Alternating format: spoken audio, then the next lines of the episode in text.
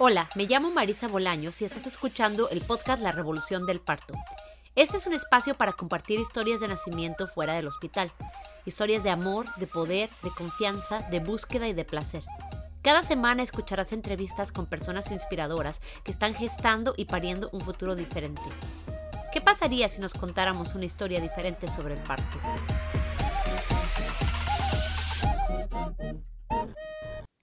Hola, bienvenidos, bienvenidas, bienvenides todos a otro episodio del podcast La Revolución del Parto. Siento que hace mucho que no hago tiempo para agradecer el constante apoyo y colaboración del Centro para la Partería Indígena, así que aprovecho ahora para hacerlo. Muchas gracias por su apoyo. Gracias también a las personas que nos apoyan en Patreon, Yasmín, Eva y Mireya.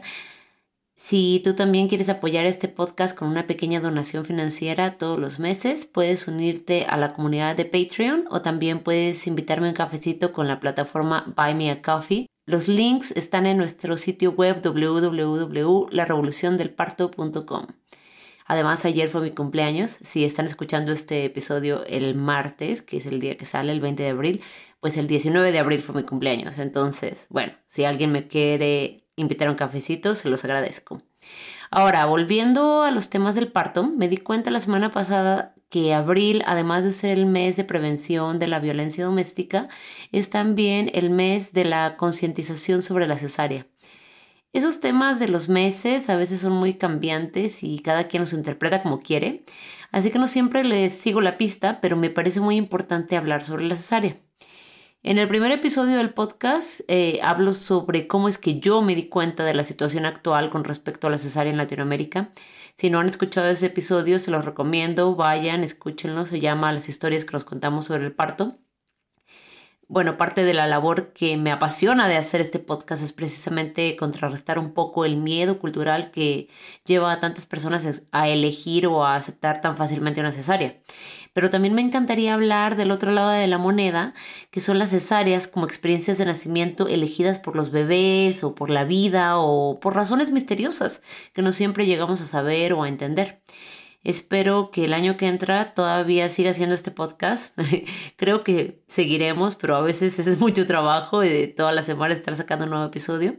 Pero bueno, si es que todavía sigo haciendo este podcast, espero poder tener como invitadas a varias personas que vengan en abril a compartir sus historias de quizá planear un parto en casa o en un centro de partos y vivir una transferencia al hospital y eventualmente una cesárea. Si alguna de ustedes que ha vivido esa experiencia nos escucha, quiero que sepan que esas historias están llenas de sabiduría y de enseñanzas y que son muy importantes y que me encantaría escucharlas y compartirlas en el podcast. Bueno, esta semana nos acompaña Yasmín Núñez, que viene a compartirnos sus dos historias de parto, un parto en el sistema de salud público en México y un parto en casa con una partera tradicional. Yasmín me pidió que agregara un agradecimiento a su equipo de parto, su partera Ana, su dula, y su esposo César, y viene a contarnos de este proceso tan espiritual que fue dar a luz en su propio hogar. Bienvenida, Yasmín, gracias por acompañarnos. ¿Qué tal? Muchas gracias por, por la oportunidad de compartir esta experiencia. Bueno, empezamos escuchando un poco sobre ti. ¿Quién eres? Eh, ¿Dónde vives? ¿A qué te dedicas? Cuéntanos un poquito sobre tu vida. Ok, pues mi nombre es Guadalupe Yasmín Núñez Apango. Soy eh, del Estado de México. Ya tengo viviendo acá aproximadamente unos 10, 15 años, aunque nací en el Distrito Federal. Y eh, soy licenciada y maestra en psicología. Soy psicóloga holística. Trabajo mucho con la parte de acupuntura, flores de Bach, herbolaria, masaje, soy consteladora familiar. Entonces, eh, pues desde que nació mi hija de seis años, eh, me he dedicado más a esta parte eh, clínica de, de, atender a pacientes. Es lo que actualmente hago y obviamente pues soy, soy hija, soy hermana, soy tía, soy mamá, soy esposa y eso pues de ser mamá pues en estos tiempos siento que pues es un, reto y un cambio muy radical porque pues antes, antes de esta situación que estábamos viviendo, pues era como, siento yo como, como, como la mamá que, trabaja y, a lo mejor tiene un tiempo para, para nosotras, para desarrollarnos profesionalmente, pero ahora no nada más es eso, ¿no? O sea, esa es la casa, el, el, trabajar, el atender a los hijos y ahora es como regresar a, a los tiempos de antes, pero con, con, mayor fuerza, ¿no? Porque la mayoría, pues, te voy a decir que trabajamos y hacemos de todo un poco. Sí, regresar a los tiempos de antes, pero sin comunidad. Ajá, exactamente. Sí, sí, sí, entiendo perfectamente de qué hablas. Empecemos por um, platicar un poco sobre antes de que fueras mamá. Cuéntame un poco eh, con qué ideas creciste tú acerca de la maternidad, del embarazo, del parto. Eh, ¿cómo, ¿Cómo fue que te imaginabas tú que iban a, a integrarse estos temas en tu vida? Híjole, creo que es algo como un poquito complejo porque pues yo crecí con, con solamente con mamá. Bueno, mi papá estuvo con nosotros hasta que yo tenía cinco años aproximadamente, entonces pues crecí solamente con mamá, pero, pero mamá trabajadora, ¿no? O sea, mamá que tenía que irse para trabajar y, y dejarnos prácticamente a nosotros, a mí y a mi hermano solos para poder estar. Entonces, em, esto hace que, vaya creciendo como una idea de tal vez de la maternidad como, como en el sentido de, tienes que trabajar, ¿no? Para, para hacer lo que tengas que hacer. Entonces, eh, la maternidad, pues sí sabía que estaba ahí mamá, pero pero sabía que tenía que trabajar.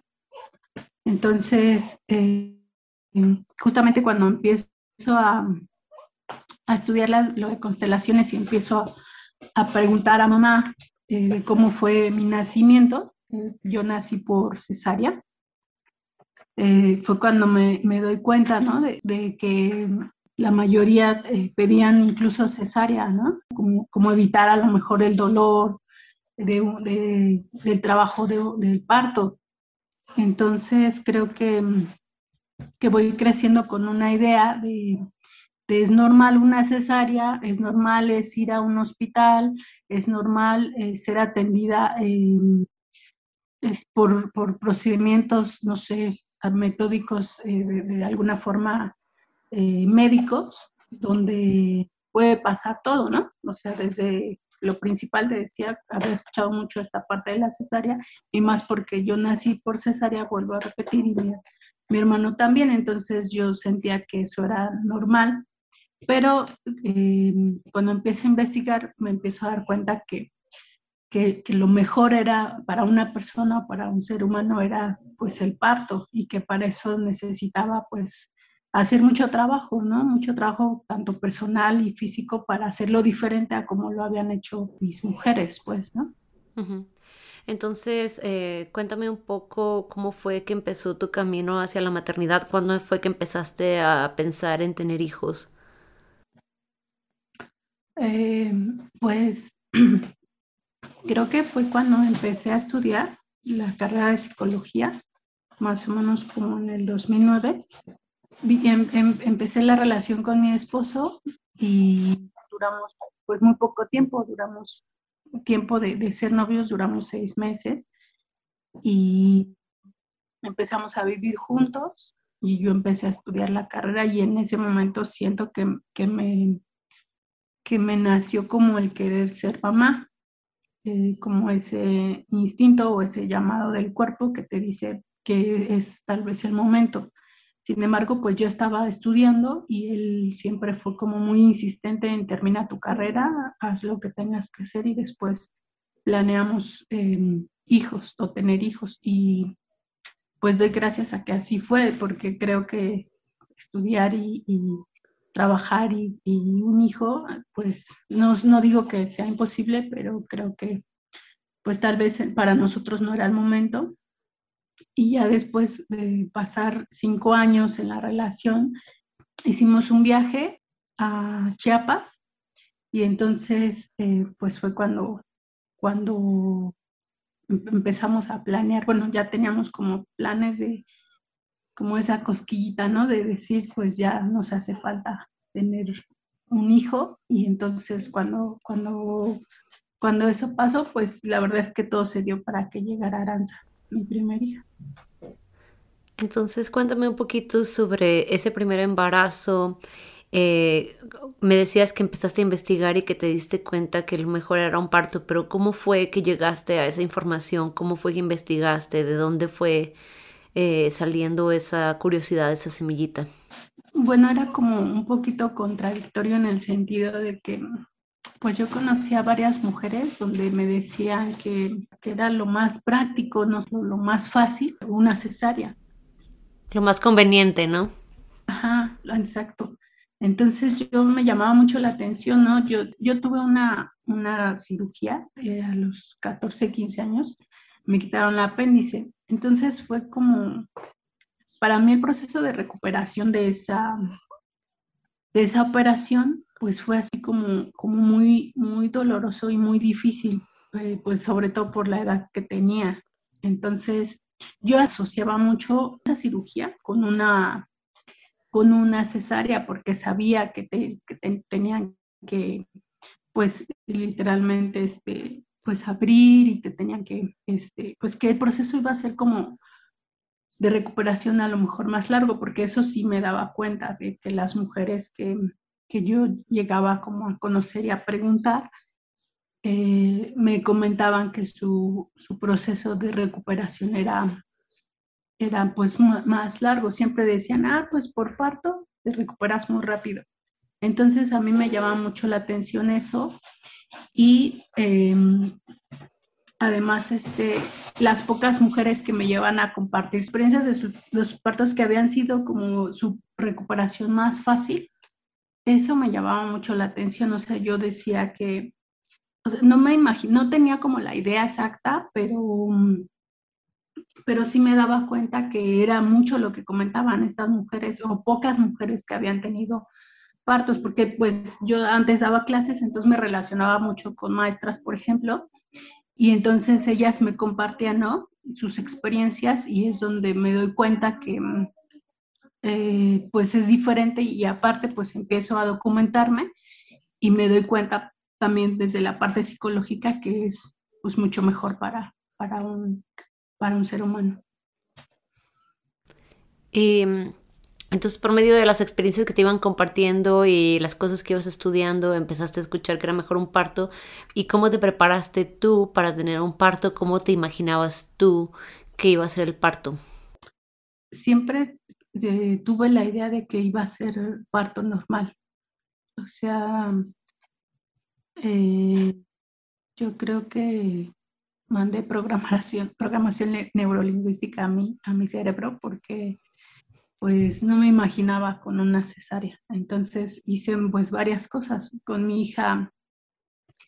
Eh, eh, aparte de que hacía muchas cosas como físicas, em, pues estaba en ese entonces daba clases en primaria, de ahí me iba al consultorio y luego los, eso de lunes a viernes y de sábados estudiaba la maestría y los domingos estudiaba acupuntura. Entonces tuve como mucho movimiento con ella pero aparte hacía meditación, hacía, me traté, eh, siempre llevé de la mano eh, eh, como estos tratamientos a lo mejor alternativos, con, siempre con la parte médica, siempre, siempre. Me, iba a acupuntura y, utilicé una técnica que es donde hacen un dibujo o haces un dibujo de un parto, así como están haciendo el bebé, y se lo explicas le explicas a, tu bebé y le dices cómo van a hacer y le dices, bueno, en este caso yo le explicaba a Aranza que ella iba a nacer por parto normal y que la va a recibir un, médico y que, y que ella se tenía que acomodar, que su cabecita tenía que estar eh, en el conducto vaginal para que saliera por ahí. Y pues es, siento que eso en este, y con, bueno, con Aranza y con, con Ángel, me ayudaron mucho para, para, para poder hablar y tener ese contacto con, con mi bebé, con mis bebés, tener mucha, mucha comunicación. Tengo, tenemos un maestro, el maestro Sergio López Ramos, y Él nos, nos, nos ha guiado en muchos caminos de nuestra vida y Él eh, nos decía mucho, bueno, me decía a mí, háblele mucho a su bebé, háblele, háblele pues es lo que, lo que, lo mucho que hice con Aranza. Prepararme pues, no solamente físicamente, sino emocionalmente también. ¿Y cómo te fue en cuestión de encontrar un médico que apoyara lo que tú estabas buscando? Em, bueno, estaba, es que me atendí en el Seguro Social. Ahí llevaba como mi seguimiento, pero aparte eh, veía una doctora y, aparte veía al maestro Sergio, que es el, que me ponía acupuntura. este, pues siento que, mm, con ellos tenía confianza, más que en el seguro, por ejemplo. El seguro siento que era como más trámite y las consultas y etcétera, pero con, con los otros era como más confianza de, decirles cómo me sentía y etcétera. Y entonces, eh, ¿te preparaste por medio de conectar con tu bebé? y ¿Tomaste algún tipo de clase o algo así? ¿O fue más como la preparación de tu propio aprendizaje? Sí, pues fue más de mi propio aprendizaje. Sí me, sí me daba la tarea de leer o me daba la tarea de... Pero así como tal un curso que tomara, no sé, de, eh, no sé, de, parto, etcétera, no, la realidad es que no, no lo hice.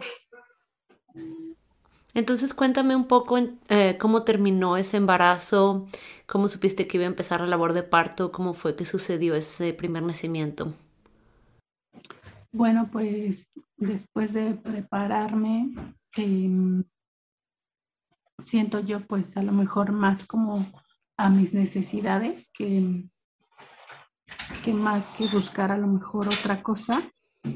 Este, pues empecé con contracciones de Aranza un miércoles. Ella nació el 19 de septiembre del 2014. Empecé con contracciones muy leves, muy, muy leves. Entonces, em, ya para el viernes ya tenía contracciones pues más como más fuertes.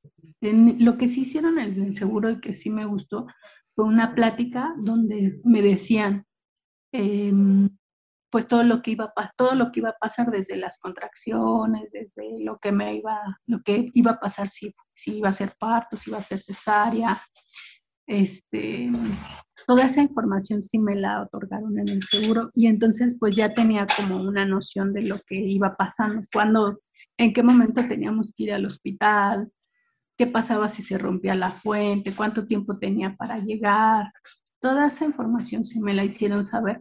Entonces, pues yo me sentía como informada y clara para cuándo asistir al, hospital. Entonces, el viernes 18 eh, eh, empecé con contracciones. Por cierto, es, es, cumpleaños de mi suegra y estábamos comiendo.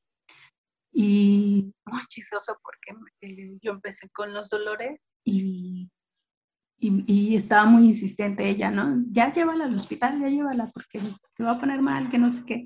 Y nosotros como tranquilos no decimos, no, pues es que todavía no es el tiempo, ya cuando empiecen las, las contracciones en determinado tiempo, entonces es el momento de que la tengo que llevar porque si no la van a regresar, etc. Entonces, pues sí, todavía eh, terminamos la comida, me fue a dejar mi esposo, todavía se fue a trabajar y ya cuando regresó, pues sí, ya le dije, ya, ya tengo las contracciones más, más continuas, entonces pues ya vámonos. Y ya tenía lista la, la maleta, tanto mía como la de, la de mi hija. Y pues llegando al hospital, pues ya me ingresaron, entré y ese, esa misma noche me quedé. Mm. En ese momento, em, recuerdo que estaba yo en, bueno, en, la camilla, en la cama, y estaba otra chica, y entonces un médico, este, dice, así como sarcástico, dice, no se preocupen, este, estas chicas son primis. O sea, refiriéndose a que somos, éramos primerizas. Entonces se van a tardar. Y pues yo, pues sí, como sacada de onda, y, dije, pues, ¿qué, ¿qué, onda con estos comentarios, no? este, pues su sorpresa fue que al, después de que dice eh, eso, al poco tiempo yo ya había rompido fuente y ya como en cinco minutos yo ya tenía a gente ahí asistiéndome porque ya iban a ser mi hija. ¿Cómo fue ah, para ti la experiencia de llegar al hospital y, cómo viviste las contracciones? ¿Cómo, cómo fue que, eh, que pasó tu labor de parto ahí en el hospital? ¿Te podías mover? ¿Cómo te trataron? ¿Cómo, cómo, cómo lo viviste? Pues mira, fíjate que no, siento que no fue como tan mal, porque tampoco lo puedo decir así, pero pues, pues no sé, o sea, todo el tiempo estuve acostada, no, no me podía como parar, acostada me estaban preguntando cosas, ¿no? De, este, pues datos como personales y yo ni podía contestar del, del dolor.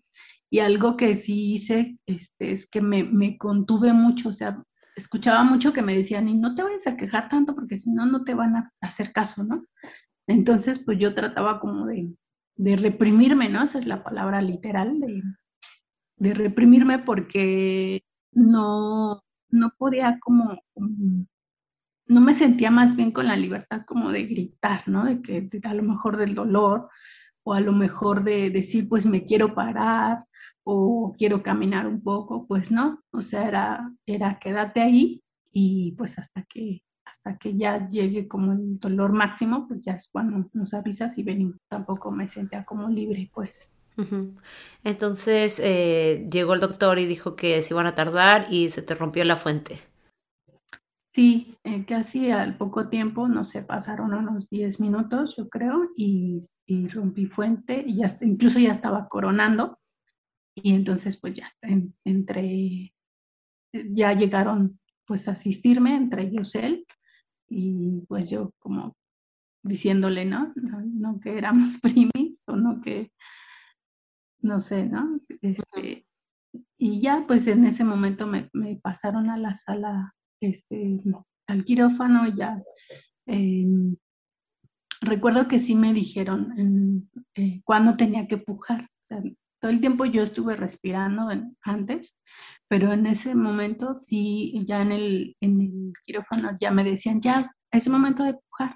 O sea, supongo que ya veían que estaba, que estaba coronando, me decían, este es el momento de que puje, y entonces fueron como tres veces que, que lo hice y nació mi hija.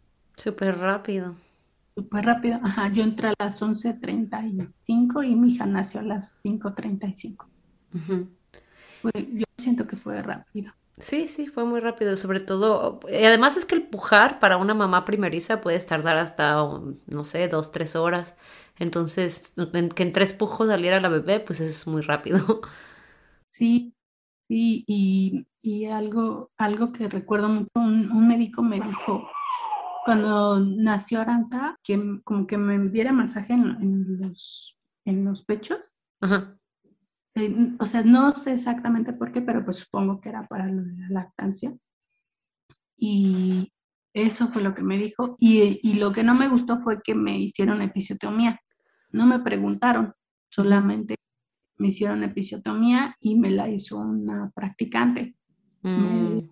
recuerdo que estaba el médico y le dijo, sí, lo estás haciendo bien. Este, y ya cuando me revisaron me dijeron, sí, para hacer tu primera vez lo hiciste bien. Entonces, pues son cosas que, mm, pues no me gustó que no me preguntaran, pues en el momento no, pues por el dolor ni si, bueno, yo no sentí la, el, que me hicieran el, corte, yo no sentí realmente, incluso no sentí cuando, cuando salió la placenta, no sentí nada de eso. ¿Tú estabas consciente de que esa era una práctica muy común? No, fíjate que en ese entonces no tenía como, ahí sí no, no tenía información, no sabía. Yo ah, me, me ya hasta después, cuando ya me dieron las recomendaciones, este, me dijeron, tiene que cuidar su herida, porque, y yo, ¿cuál herida, no? Y ya fue que me dijeron, no, pues es que le hicimos este procedimiento, y, pero en el momento no supe que, que me lo habían hecho. Sí, que yo sepa, hasta la fecha todavía en el Seguro Social, eh, si es parto vaginal, 100% te van a hacer episiotomía. Pues sí. ¿Y cómo, cómo te fue con ese posparto inmediato? ¿Cómo, cómo fue eh, el recibir a tu bebé? ¿Te dejaron verla inmediatamente o cómo fue eso? No, fíjate que este, en el momento, sí en la plática que te comentaba hace un ratito, sí nos informaron que nos aseguráramos de que, de que le pusieran la pulsera para que no hubiera confusión y toda esta parte. Eso sí nos lo informaron y sí, obviamente. Yo estaba consciente y sí me, percaté de eso, pero se llevaron a mi bebé. O sea, vi que lloró y, vi que, este, que la estaban limpiando y todo, pero se la llevaron un ratito, no sé, calculó un par de horas y ya a mí me pasaron a la sala de expulsión y ahí estuve hasta que yo les pregunté, pues, ¿dónde está mi bebé? Y ya fue cuando, cuando este, me dijeron, no, pues es que tiene que, este, no, me acuerdo que todavía la estaban revisando y ya después me la llevaron y en ese momento me pidieron que, que, este, que me la pegara al pecho. ¿Cómo viviste tú esa separación eh, de tu hija? Pues me sentí como angustiada porque no sabía exactamente dónde estaba, o sea, no la podía ver, no podía, no, no sabía exactamente qué es lo que estaba pasando. O sea, eh, a lo mejor físicamente pues ya estaba así como sin dolor ni nada, pero sí estaba como angustiada el saber por qué no me la traía, ¿no? Saber si estaba bien, si algo había pasado. Sí, es, ese tiempo sí fue como angustiante, yo siento. ¿Y cómo te fue con la lactancia y con el posparto? Mm, justamente era lo que estaba recordando ahora con mi segundo bebé, cómo, cómo lo había vivido. Y recuerdo que, que sí me costó trabajo. Mm, pues tenía, en primera pues era primeriza y aunque ya me habían explicado lo del agarre y todo esto, pues no, eh, no, no tenía buen agarre y me dolía mucho, mucho, mucho. Y, y eso fue como los primeros días. Y, después, este, después ya del, del calostro, este, que me empezó ya a salir la leche, este, pues sí, se, me inflamaba mucho los pechos y, y, tenía como mucho dolor. Eso fue como al principio. Y sí, yo siento que con Aranza me costó pues trabajo la lactancia. Le, le di pecho como hasta casi los dos años y, y me costaba sí, siendo honesta, sí, me costaba trabajo como, tal vez no sé si, si, estar el tiempo o si, no sé, sí, sí siento que, era como, como difícil. ¿Y cómo te fue con el posparto? ¿Cómo fue tu recuperación? ¿Cómo asimilaste ese cambio de identidad? Pues siento que fue fuerte porque aparte decidí eh, bueno, decidió junto con mi esposo en que eh, dejara de trabajar un año para dedicarme a mi hija. Y la realidad es que no aguanté el año, estuve cinco meses y ya después empecé a dar consulta, pero parar como mi, vida así de tajo después de que hacía como varias cosas, eh, siento que me fue como un cambio muy fuerte y mm, pues sí, siento que fue como complicado. No siento que, que haya sido como difícil, a lo mejor emocionalmente, en el sentido de sentirme mal. Em, no recuerdo exactamente haberme sentido, no sé, estar llorando o cosas así. Mi esposo, ahorita que, que hemos estado viendo otra etapa, este, con Ángel me dice que sí, pero yo no recuerdo exactamente si, si, no sé, si lloraba o si cosas así, no, no recuerdo exactamente. Lo que sí recuerdo es que no salí en tres meses. Eh, estuve ahí en mi casa y ya después de tres meses salí porque pues tenía así como, como miedo de salir con ella. Ansiedad posparto. Ajá. Entonces, este, y empecé a recibir visitas. Igual como a los tres meses ya empecé a, a recibir visitas. Y entonces, eh, cuéntame un poco sobre el segundo embarazo y cómo fue que tomaste la decisión de hacer las cosas de una forma diferente esta vez. Después de Aranza, recuerdo que pasó un tiempo, no sé exactamente cuánto, a mí me, me surgió como la idea o como la necesidad de querer estar embarazada nuevamente, pero eh, pues no, no, no, no se daba o no, no lo habíamos como planeado así, de, decir sí, sí, sí lo vamos a hacer y está bien. No, eh, por momentos había había este, como ideas de decir, entre mi esposo y yo, de decir, pues ya nos quedamos con Aranza, ¿no? De repente sí nos surgían como la idea de decir, no, y es que cuando crezca, este, pues cómo, cómo la va a pasar sola, ¿no? O sea, lo pensábamos más por, ese, por ella, eh, porque sobre todo porque tenemos la experiencia de que mi esposo es hijo único, entonces veíamos como esa contraparte, ¿no? Eh, como un apoyo para, para Aranza cuando creciera. Y bueno, finalmente, este, después de cinco años, em, pues pegó, porque con, con, Ángel no fue así como, como tan planeado como con Aranza. Cuando empieza toda esta situación en marzo, hace un año, yo todavía seguí trabajando en el consultorio hasta marzo, como hasta junio, julio, justamente cuando yo ya estaba embarazada, dejó de, de trabajar presencialmente porque empecé a tratar a, llegaron a pacientes mm, más para solicitar acupuntura, donde yo sí tenía que pues tocarlos literalmente y que además ellos estaban expuestos muy constantemente a hospitales porque pues iban por su medicamento, porque eran pacientes eh, con ansiedad, con, con depresión y, que iban al, psiquiatra, al seguro, o sea, ya estaba como muy expuesta. Entonces, decido eh, dejar de ir a trabajar presencialmente y yo ya estaba embarazada. Sin embargo, no me doy cuenta que estaba embarazada porque tenía, tenía sangrado. Yo estuve sangrando dos meses y pues no sabía exactamente por qué. Me fui a hacer el estudio de esta prueba que supuestamente es muy exacta, que es la coriónica beta, no recuerdo exactamente el término, que es muy puntual y salió negativa estas, estas pruebas que me hice, me hice dos, salieron negativas, entonces pues yo decía, no estoy embarazada. Sí, sí tenía como, como, como la intuición, ¿no? Ya sabes, cuando dices, me empiezo a sentir rara, no sé por qué.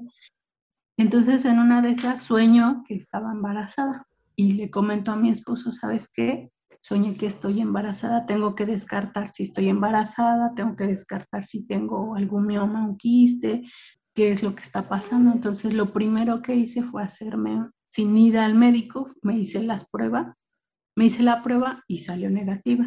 Fui al médico y me dijo, no, pues ahorita no se puede hacer ni papá ni cola ni colposcopia hasta que no se quite el, sangrado. Vuelva a hacer, hacer una prueba. Me la vuelvo a hacer y sale negativa.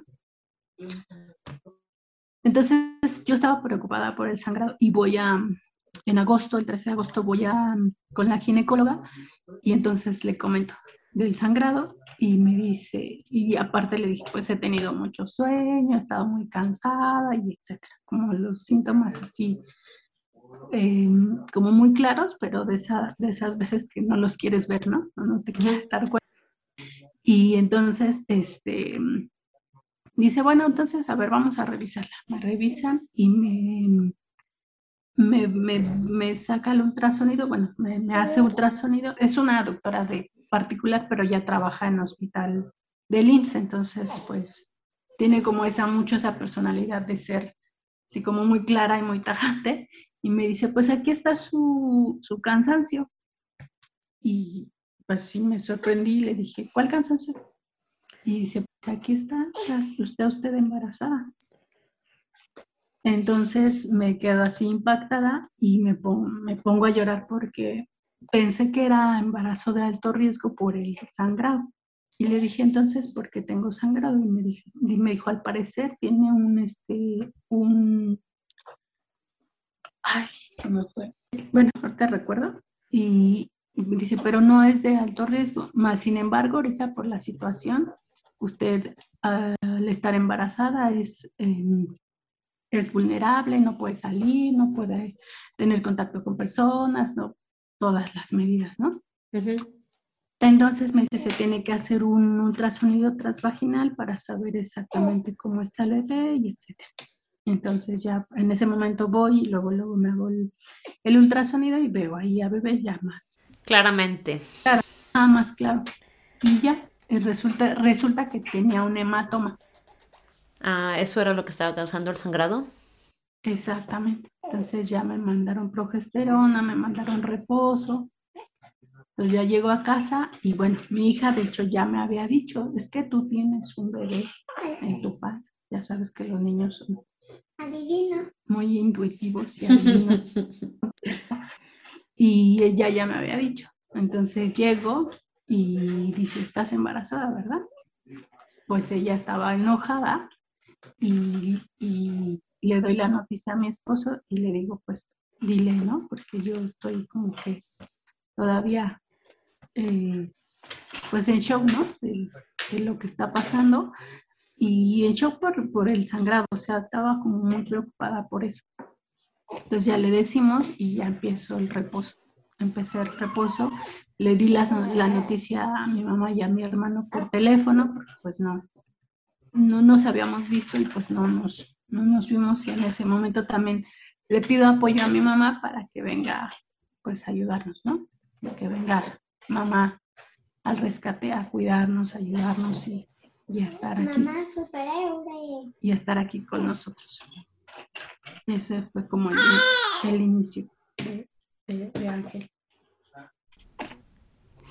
Y entonces, ¿cómo fue que decidiste que querías algo diferente para este parto? Sabes, em, yo tenía mucho miedo ir a un hospital, mucho miedo por toda la situación de, COVID.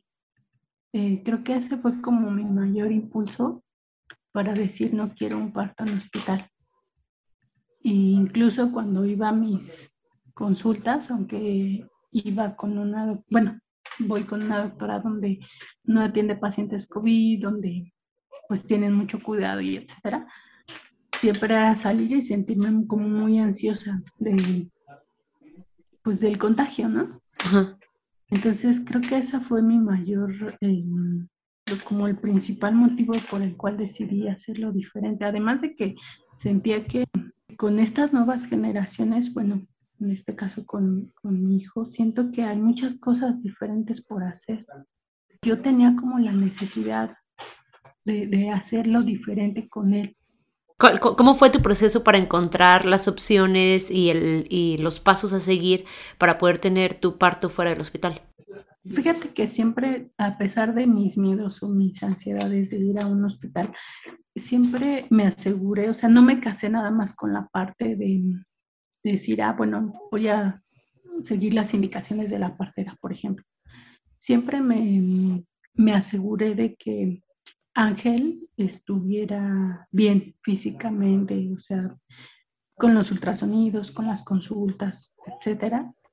Y de pronto este, yo quería un parto en agua. Mi, una de mis sobrinas nació en parto en agua en la Ciudad de México hace 11 años.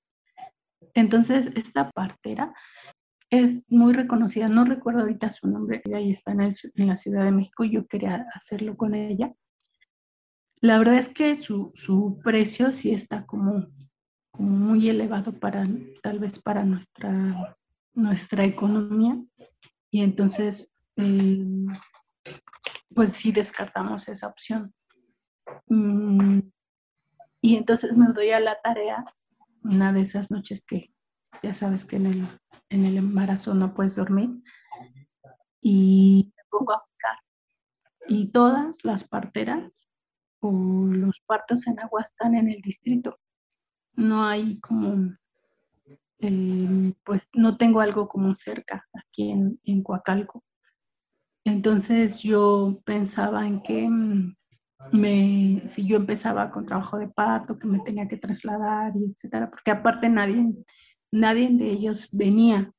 Bueno, donde yo quería liberarme sí venían, este, pero obviamente el costo también se elevaba más. Y este, al final de cuentas encontré una partera aquí en Coacalco, de hecho creo que es la única que hay, y ella este, es partera tradicional, entonces trabaja mucho con la parte, bueno, dentro de lo que ella ofrece, trabaja con acupuntura, con piedras, con, con herbolaria, pues con todo lo que, lo que yo también practico y entonces eso hace que diga, pues sí, sí me quedo con ella, sí hago trato con ella y realmente no, ya no quise ir a ver a las otras, a las otras este, opciones, eh, porque no quería como confundirme, no quería tener como varias opciones y aparte sí soy como, no me considero indecisa, entonces no quería como estar indecisa y quería estar segura. ¿Y cómo fue el cuidado de esa partera y cómo fue desarrollándose la relación entre ustedes? Eh, fíjate que a ella la conocí cuando yo tenía, eh, o sea, no la conocí desde el principio del, del embarazo. Yo la conocí, no sé, yo creo que tenía como unas 30 semanas. Y primero voy, la visito y me explica y le hago, ya sabes, ¿no? Mil preguntas de que, este, cuánta experiencia tienes, casi, casi muéstrame tu cédula profesional y, cosas así como, como muy específicas. Y este, y, le pregunté pues todas, todas mis dudas y desde el principio me generó como, como confianza, como o nos generó porque fuimos este, yo, mi esposo y Aranza y todo el tiempo incluyéndonos a los tres. O sea, no fue como eh, pues como en el seguro, por ejemplo, ¿no? Que pues estás apartada y estás sola, completamente sola, ¿no? De tus familiares, todo el tiempo integrándolos a los tres y eso también me gustó. Y me explicó que teníamos que prepararnos antes y que teníamos que prepararnos también después. Algo que me gustó mucho que me dijo ella, dice, en el momento que ustedes decidan que yo pueda asistir el parto, eh, ustedes se van a casar conmigo porque voy a estar con ustedes hasta que ustedes me lo permitan, hasta casi casi hasta que ustedes se quieran divorciar de mí y ya no saber, ¿no? Entonces, este, eso me gustó mucho porque dije, pues no, no, no me va a dejar sola, ¿no? O sea, no va a ser ya, tienes tu bebé y ahí nos vemos. O sea, me, me hizo sentir como acompañada y me gustó mucho que los integrara a ellos me gustó que fuera clara y que me dijera, tenemos que tener un segundo plan, un plan B, por si algo sale mal, yo no puedo exponerte a ti ni a bebé. Y me dijo, este, como las, las, como las cosas que pudieran pasar para poder hacer uso de ese plan B, o sea, ir al hospital.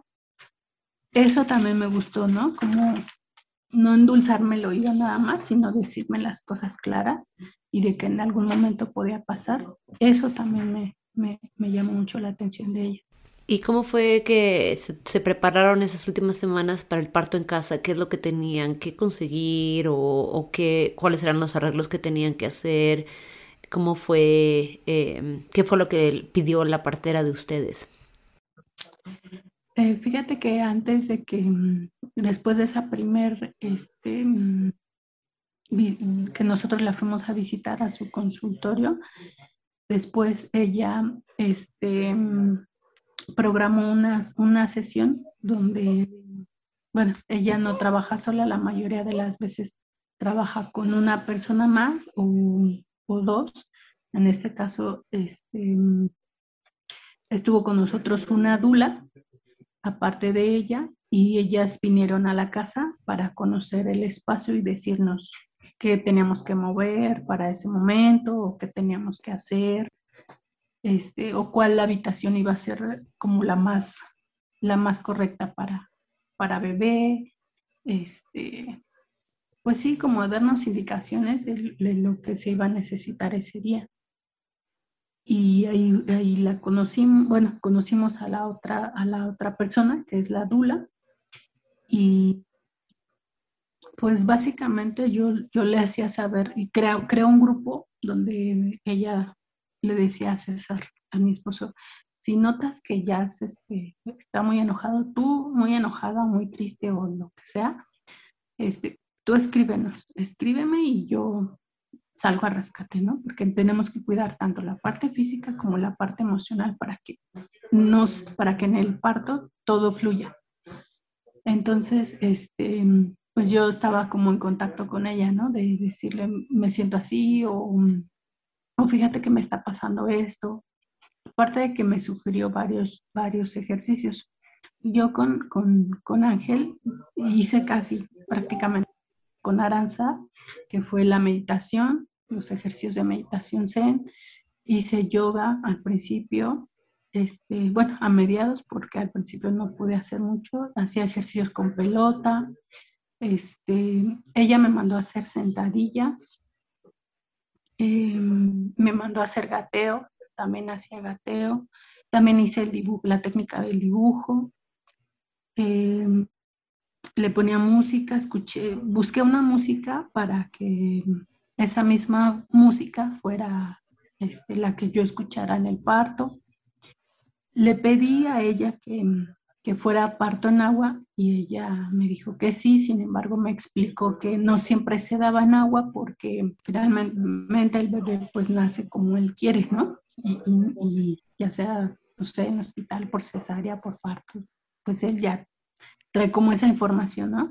Pero ella me explicaba que era difícil que fuera en agua por el tiempo que, que tal vez pudiera este, tardarse, ¿no? Yo, yo decía, bueno, pero yo decía, bueno, pues me meto al agua y ya nace, ¿no? Y pues no, no es como, como tan fácil, ¿no? Entonces, este, pues e, ella nos preparó con eso. En la semana 37 tuve infección en vías urinarias y yo estaba renuente en tomarme medicamento, pero sí lo hice porque queríamos que, pues que bebé llegara a la semana 38, ¿no? Que no se adelantara. Entonces, aunque ella me colocó acupuntura, me, me mandó unos, unos baños con hierbas para sentirme tranquila, me ayudaron mucho, pero y al final determinamos, bueno, decidimos que sí lo, que sí lo hiciera. Entonces, pues esa fue la forma en la que este, pues nos estuvimos preparando. Y para lo del parto en agua, ¿cómo iba a ser el plan?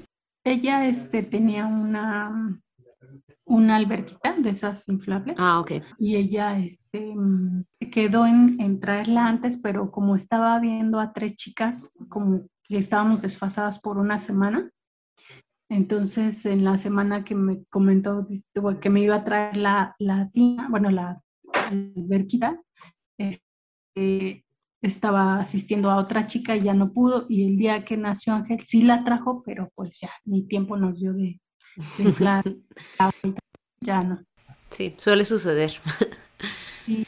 Entonces cuéntame, eh, ya eh, lograron, tomaste el medicamento para la infección y cómo fue que viviste esas últimas semanas del embarazo y cómo fue que supiste que ya iba a empezar la labor de parto. Bueno, pues este, se esperaba que naciera en la semana 38 porque Aranza nació en la semana 38. Entonces, ella me explicaba que esa memoria llegaba al cuerpo y que era muy probable que así pasara. Y sí, Ángel nació en la semana 38 y dos días.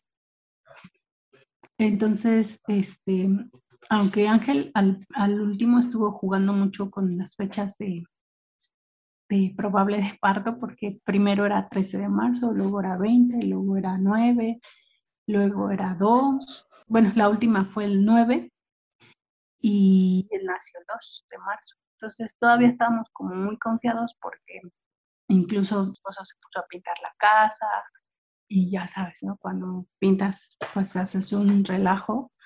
Y ese día em, todavía él estaba pintando y teníamos como, como la idea de que todavía iba a esperarse una semana.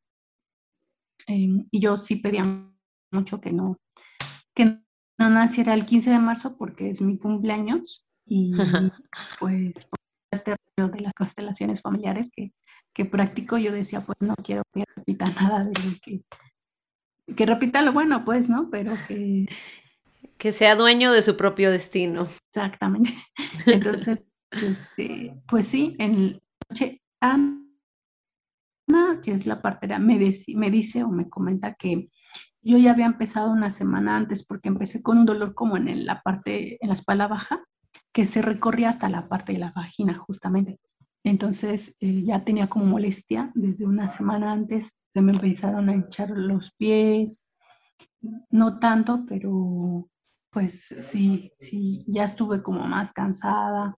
Una amiga me decía, eh, me decía, Yasmin, tú de plano, este, eres capaz de, antes de parir, dar una consulta y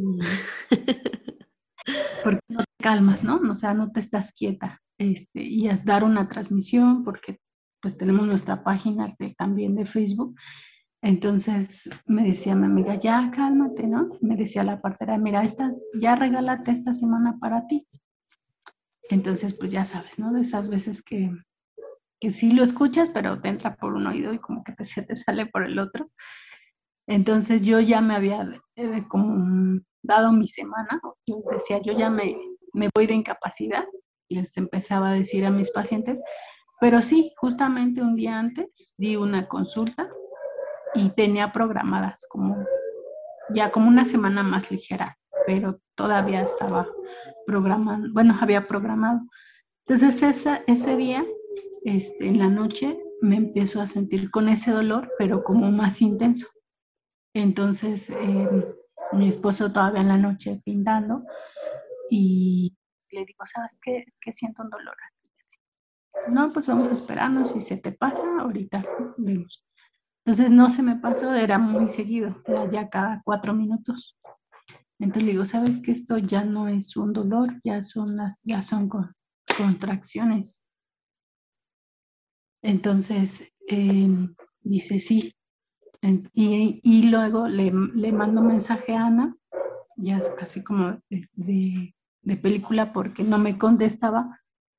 Y le digo, ¿sabes qué, Ana? Le digo, ¿sabes? Le digo a mi esposa, a mi esposo, ¿sabes qué? Ana está en otro, debe de estar asistiendo a otra chica que está pariendo. Y sí, estaba con la otra chica, por eso no nos contestaba, porque estaba asistiendo a la otra chica, bueno, lo que nos comenta ella.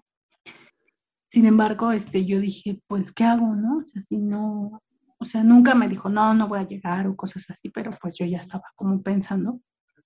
Y le dije, híjole, nos vamos a tener que ir al DIF porque fue donde ella me recomendó que, que fuera para abrir mi, mi, expediente para ese segundo plan o ese plan B. Y ya las últimas semanas abrí mi expediente.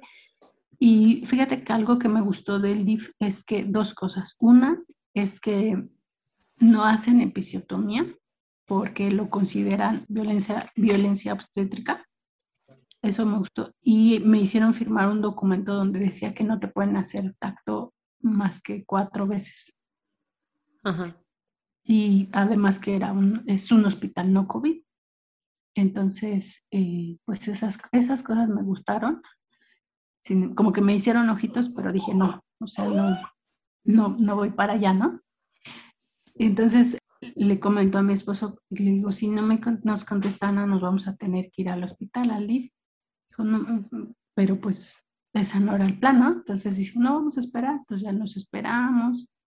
Este, según yo me iba a meter a bañar, pero ya no me metí a bañar y estaba esperando. Ya nos contesta Ana y nos dice, sí, dime cómo van tus, tus contracciones cada cuándo, en lo que yo voy para allá. Entonces ya llega, no sé, como a la hora y ya estuvo con nosotros ella y al poco tiempo también llegó la Dula, ya estuvo con nosotros hasta que nació Ángel. ¿Cómo viste tú ese proceso de labor de parto y qué te acuerdas? ¿Cómo fue la diferencia de estar en tu casa? Fíjate que fue muy, obviamente muy diferente. Em, aunque yo ya había soñado cómo iban a ser Ángel, eh, aunque Ana nos preguntaba, ¿y cómo te imaginas que van a ser? ¿O cómo te imaginas que va a ser el proceso del parto? A mí, a César, Aranza, le iba a preguntar. Eh, pues no, no lo dimensionaba, ¿no? O sea, entonces, pues llega Ana y ya, aunque yo me sentí más relajada cuando ella llegó, y yo dije, llega ella y pues ya todo, todo va a fluir, ¿no? Este, pues estuve en casa, eh, mi hija estaba dormida, eh, estuve sentada, estuve acostada, tuve frío, me dieron, Ana, la partera me, me dijo que, este, que, que, que, tenía frialdad, me pusieron este, calcetas, me dio masaje, me, este, me mantuvo calentita. Em, ¿Te hicieron algún té? Ah, sí, me dieron té de manzanilla. Estuve en la sala, estuve sentada, estuve acostada en el piso, estuve haciendo sentadillas. Em, de repente entre que platicábamos, ¿no? De, y yo preguntándole, ¿no? ¿Y qué pasó con las otras chicas que tienes, no? No, pues una ya, pues ya más o menos explicándome y de repente que venía una contracción y respirando, todo el tiempo respirando. Algo que me gustó mucho es que, estaba César conmigo, que estaba cerca, que no estaba alejado, Aranza pues ya le habíamos explicado, ¿no? Que no iba a ser como un proceso fácil, que iba, que iba a doler, pero que mamá iba a estar bien, pues para que no se preocupara, para que estuviera tranquila. Y de repente sale Aranza de la recámara y me ve ahí acostada, pero pues creo que no, no tan preocupada porque ya le habíamos explicado, ¿no? Lo que iba a pasar. Entonces, este, al poco tiempo llega la Dula y llega con su hija. Pues sí, se nos hizo un poquito raro, pero eh, la verdad es que agradezco mucho que estuviera su hija porque se acompañó de Aranza. Eh, entre ellas estuvieron, pues no sé, jugando, viendo la tele, se durmieron, se desvelaron, este, pues estuvieron ahí como en su rollo, ¿no? Entonces, eso ayudó a que Aranza no estuviera como, como ansiosa, ¿no? De querer estar viendo, querer estar ahí. Y la verdad es que también la Dula fue como de ella, como, como completamente diferente a, la partera, pero como muy, mm, muy como al pendiente todo el tiempo. De lo que necesitaba o de, lo que me hacía falta. O, mira, yo creo que si te acomodas así o si te pones así, te duele menos en las contracciones este, era hacer la sentadilla y, después me tenían que pues, ayudar para, para cargarme. Em, pues llegó un punto en el que todos estábamos ya súper cansados, con sueño. Yo decía, no voy a aguantar toda la noche, pero la verdad es que la noche se me hizo muy corta, se me pasó muy rápido y así estuve como en, la casa hasta que llegué al cuarto de, mi hija, de Aranza, y ahí estuvimos un rato acostados, César abrazándome, de repente llegaba una contracción y pues hasta lo mordía, ¿no? Yo, yo ni me acordaba que lo, que lo había mordido y ¿qué te pasa, no? ¿Por qué me mordiste? Pues es que ni me acordé, ¿no? Que, que... Entonces yo decía, yo esperaba, como en el hospital, fíjate cómo son las cosas, yo, yo esperaba que Ana me dijera, como el médico que me dijo, ya está coronando, ya es el momento de pujar. Yo espera, estaba esperando que Ana me dijera eso, pero la verdad es que Ana pues respetó todo mi proceso. O sea, sí me revisaba, este, en algún momento le dije, quiero escuchar a bebé, corazón de bebé, y, y, yo estaba esperando que Ana me dijera. Estaba como de repente como muy quejumbrosita y, y me estaba quejando mucho con Ana. Ana, ¿qué hago? Yana, Yana, Yana. Yo creo que arte Ana porque Ana ya me soñó con mi voz porque estaba ahí pues con el dolor, ¿no? Como más seguido, más seguido. Y yo le preguntaba, ¿ya coroné? ¿Ya estoy coronando? Porque yo decía, ya es el momento, ¿no? Pero de repente me llega como esa información, ¿no? esa, esa memoria corporal, donde recuerdo justamente el momento donde nace Aranza y que me dice el doctor, puja, es el momento de pujar. Y así me llegó y en ese momento pujo, sale la, la, la fuente eh, segundo pujido sale, sale bebé a las 10.38. ¿Y salió todo de un solo pujido? Ajá. Wow. Fue, creo que fueron uno o dos, porque primero la fuente, luego Ángel, sí, fueron dos. Sale bebé. ¿Y quién lo recibió? ¿En qué posición estabas? Estaba acostada, estaba en el piso, en la alfombra, este, y estaba pues como en el hospital, pero no estaba en una cama. Ajá. este, pues sí, con, abriendo las piernas, este, y Ana estaba ahí, Ana lo recibió. Ana dice que yo ya, yo ya estaba como, yo creo que estresada de que eh, pues no nacía, entonces eh, lo único fue que bebé se hizo del baño y eh, comió un poquito de su... Del meconio. meconio. Sí. Ah. Fue muy poquito y rápido. Lo limpió, empezó a llorar, este, y luego, luego me lo pegó. Entonces, en ese momento, pues ya sabes, ¿no? Como las emociones todas sabidas por haber en ese momento de felicidad, de tristeza, de alegría, de todo, de miedo, ¿no? Y entonces en ese momento le hablan a, bueno, César estaba ahí, pero le hablan a César y llega Aranza y, ve a bebé, pues todos nos soltamos a llorar, ¿no? Por, el momento, ¿no? De, ver a bebé. ¿Cómo fue para ti em, el contraste de, no vivir esa separación? ¿Cómo crees que te haya afectado el, eh, tanto física como emocionalmente, el haber podido eh, tener a tu bebé en tus brazos inmediatamente después del nacimiento? Ahora que veo como, justamente como tú lo nombras, el contraste, eh, me doy cuenta que, pues, que es muy importante, ¿no? Como saber que, que bebé está ahí y que te tiene cerca y que lo tiene cerca y que no está sola aparte, ¿no? Que, que estás contenida, ¿no? que, está ahí tu familia que, y que te puede, te puede apoyar y que puedes estar en ese momento con ellos. Cuéntame cómo fue ese proceso de posparto inmediato ahí en tu casa, con la partera, con la dula, eh, cómo fue el proceso del nacimiento de la placenta, ahora sí te acuerdas o, o no, eh, ¿cómo, cómo, cómo viviste todo ese proceso?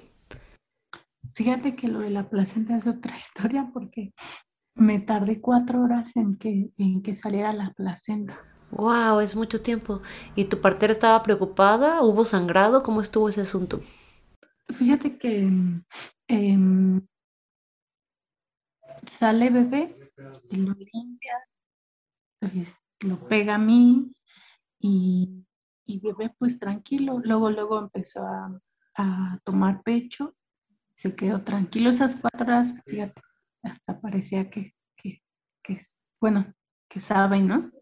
Se quedó, esas cuatro horas se quedó dormido, o sea, sin problema. Em, yo seguí con contracciones porque estaba la placenta. Entonces, este, pues no salía, o sea, yo, yo seguía respirando, seguía pujando, pero no salía, yo ya estaba muy cansada. Entonces, em, Ana me decía, como un poquito ya regañándome, yo siento, me decía, es que si no sale te voy a tener que llevar a un hospital, ¿no? Entonces yo decía, pero ¿cómo un hospital si ya hice como la chama más fuerte, ¿no? o, sea, o sea, no, ¿no? Entonces yo decía, no, ya, ya, ya lo tengo que hacer, lo tengo que hacer, pero no sale a la placenta.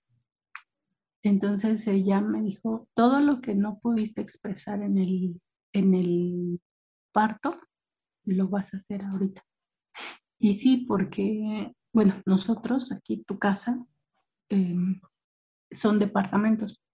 Entonces yo, aunque sí lo viví diferente y no me reprimí como en el, en el hospital, em, pues a lo mejor sí un poco, tal vez, quiero como a lo mejor pensándolo ahorita más claro, este, pues porque aquí todo se oye, ¿no? El de al lado, el de abajo, el de arriba.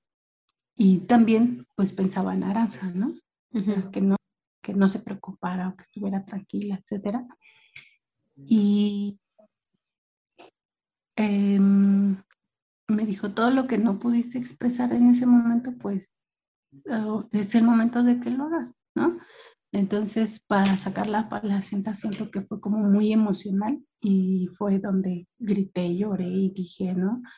Tengo miedo, no puedo, eh, porque en ese proceso del, del parto sí llegaron a mis pensamientos como diciendo, no puedo.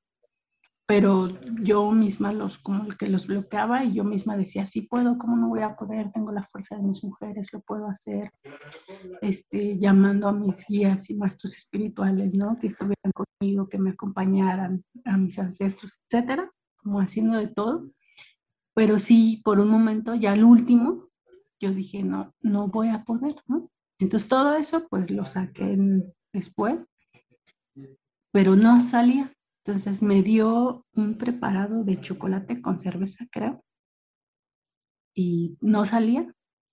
Terminó cortando el, terminamos cortando el, el cordón de bebé y no salía la placenta hasta empecé a hacer un ejercicio corporal eh, que se hace en bueno, que nos enseñó un maestro para el desapego. Empecé a hacer ese ejercicio y otra parte que también trabajé en ese momento fue eh, como ya vimos que esto no, esto no, esto no, no funciona para que salga la placenta, agradecerle, ¿no? También lo hice. Este, me dice Ana, pues entonces, ¿quién nos falta, no? Que, no dejas que salga. Entonces me dijo, pues, hay algo que tengas atorado con César, con tu esposo, y también le tocó, ¿no? También a sacar como algunas cosas que tenía ahí guardadas y eh, de repente entra César justamente cuando yo empiezo ahí a, a bombardearlo y me dice, oye, es que estás espantando a Aranza. Y ya le dice la partera, no, es que yo le pedí que, sacara todo, ¿no? Porque estaba gritando, así literalmente. Entonces, eh, pues ya después salió eso, ya lo abracé y ya me dijo, lo lamento. Em, y después eh, de cortar, te digo, el, cordón, sale y hacer el ejercicio de desapego, sale ¿Cómo era el ejercicio físico del desapego? ¿Era algo como te tenías que parar o estabas acostado todo ese tiempo, te intentaste sentar? ¿Cómo fue la, la cuestión de las posiciones físicas de este proceso? ¿Del ejercicio? Sí, del ejercicio, pero también del, porque sí, fueron cuatro horas y, hubo como un énfasis en este, en este dejar salir todas estas cosas, pero, pero me pregunto también como en cuestión de cómo se estaba moviendo tu cuerpo por medio de todos estos procesos. Ah, ok, ok. Sí, pues cuando nació bebé, te digo que estaba acostada, pero después estuve mm, en la cama, hincada.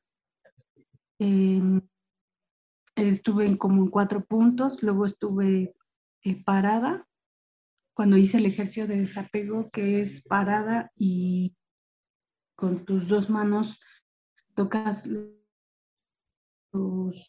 tocas tres puntos en la altura de, los pechos, en medio de los pechos los tocas y abres y cierras las manos y haces respiraciones.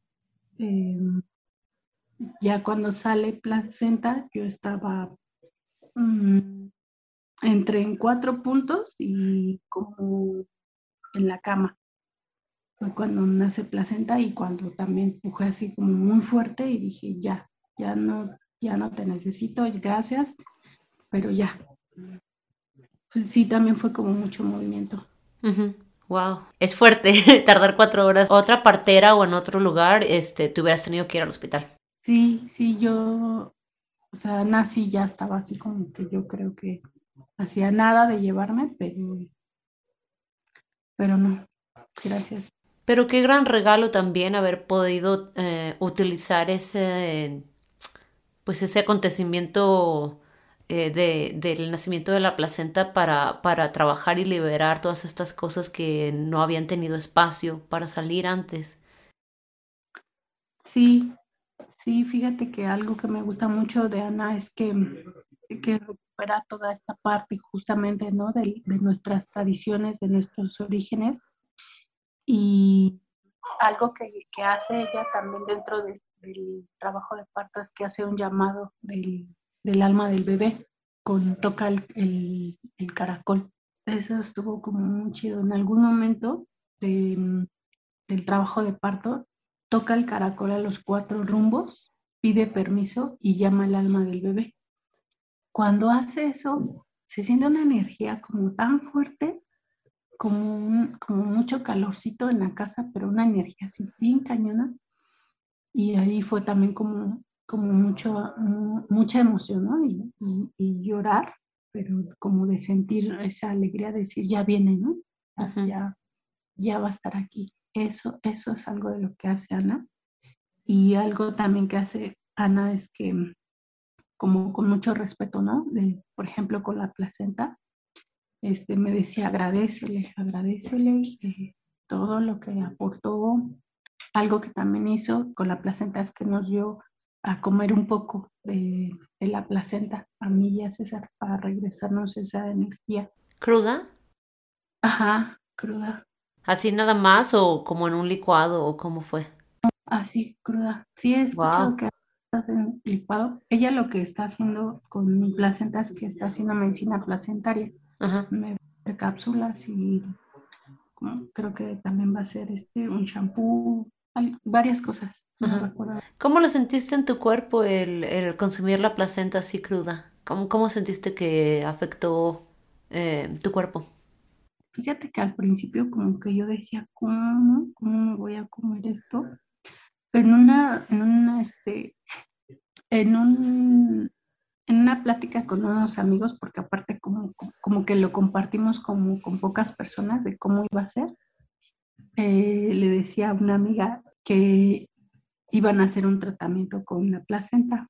Entonces jugando yo le decía, sí, pues este, tú puedes pedir tu placenta y te la pueden dar y la guardas en el congelador y después puedes hacer hay varios tratamientos, ¿no? He escuchado del licuado, de la medicina placentaria, y en una de esas jugando, yo le dije, te puedes hacer unos bisteces, ¿no?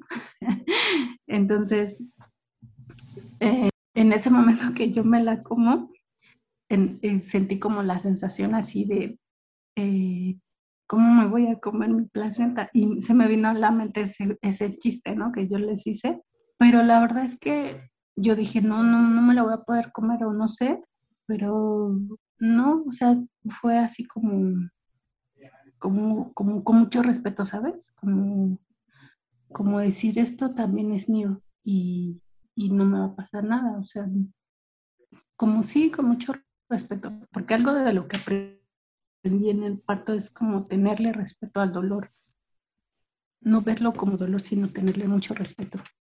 Y entonces, ¿cómo te tocó vivir ahora el posparto y, cómo ha sido el cuidado posparto? Porque suena como que viviste una ceremonia de parto muy fuerte y me pregunto cómo lo has procesado en estas semanas y, cómo te ha tocado vivir el posparto en esta ocasión. Híjole, fíjate que esta vez yo siento que lo, lo, lo estoy viviendo más fuerte y más fuerte porque em, también tuve el cuidado de, mi mamá y nos estuvo acompañando unos días. Mm, pero siento que algo, algo está pasando porque, bueno, la lactancia, así como con Aranza, también me está costando trabajo. Eh, bebé eh, agarró luego, luego el pecho. Eh, hay momentos donde se llena muy bien y dura hasta 3, 4, 5 horas y pues lo tengo que despertar para comer. Pero hay momentos donde todo el tiempo quiere estar pegado. Entonces, eso me, me cansa mucho.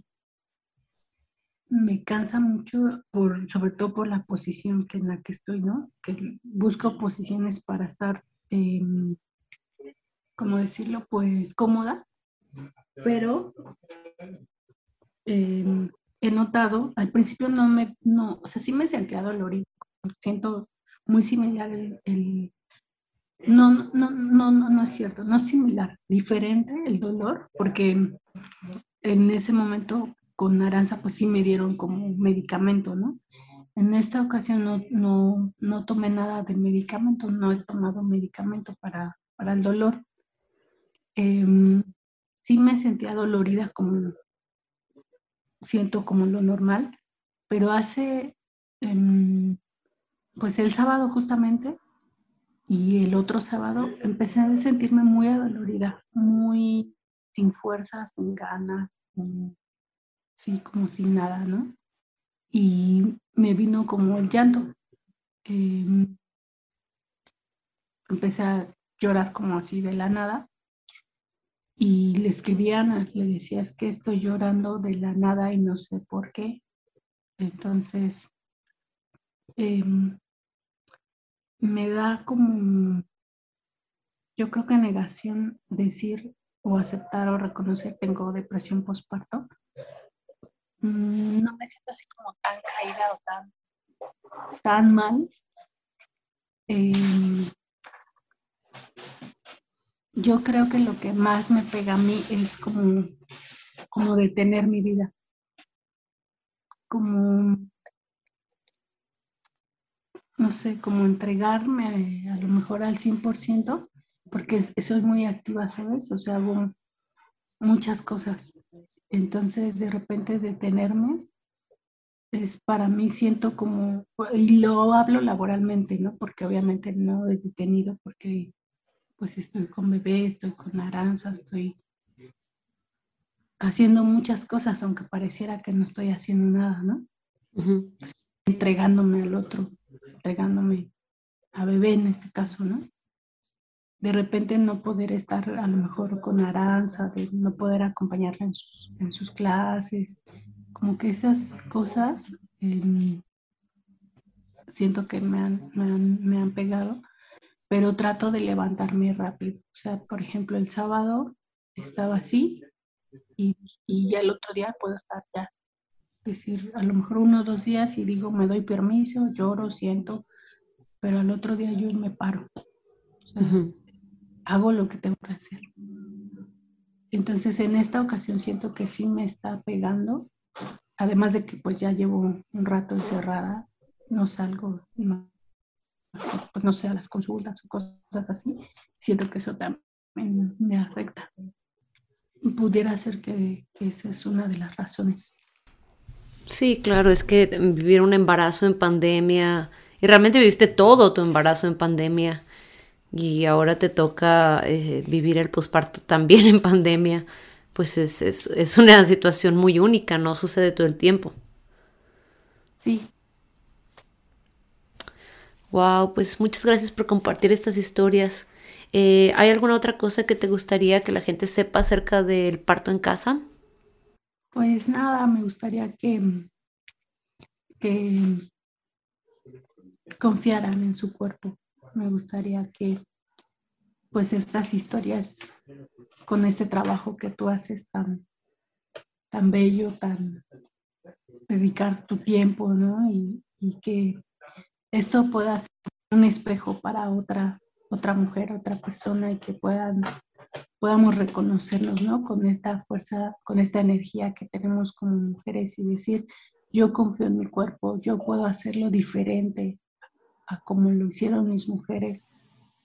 O que también, ¿no? Seguramente si, si revisamos esas historias en, en alguna de nuestras historias de vida con nuestras mujeres, alguien parió en casa, con partera, con, a lo mejor sin partera, no sé, ¿no? Pero creo que confiar en nuestro cuerpo es algo bien indispensable, ¿no? Y sobre todo poder prepararnos físicamente, emocionalmente, para poder lograr este cambio en estos tiempos. Sí, definitivamente. Oye, ¿cómo te puede contactar la gente? ¿Cómo pueden encontrar el trabajo que haces? Bueno, nosotros eh, tenemos una página, te digo nosotros, pues, mi esposo y yo, em, es una página que se llama Camino de Medio, está en Facebook, y, ahí pueden contactarnos eh, por, por, Messenger o, incluso, este, pues sí, por Messenger o por vía telefónica también, pedir informes a lo mejor y, y, y ahí estamos haciendo trabajo pues de todo un poco, de constelaciones, entrevistamos a gente también, a especialistas este, con temas que, nos ayudan pues en estos tiempos sobre todo. Ahí es donde podemos, pueden localizarnos. Bueno, pues muchas gracias por compartir eh, y pues estamos en contacto. Sí, muchísimas gracias a ti, gracias por la oportunidad, gracias por, por abrir estos, estos espacios para nosotras y pues muchas gracias, espero que que tengas mucha luz y que Dios te bendiga mucho. Muchas gracias. Muchas gracias por escuchar este episodio de La Revolución del Parto. Si te gustó la información, cuéntale a tus amistades y familiares y síguenos en redes sociales. Nos puedes encontrar en Instagram, en Facebook y en nuestro sitio web www.larevoluciondelparto.com. Suscríbete y déjanos una reseña en iTunes, Google Podcast o Spotify y únete la próxima semana para escuchar más historias de parto.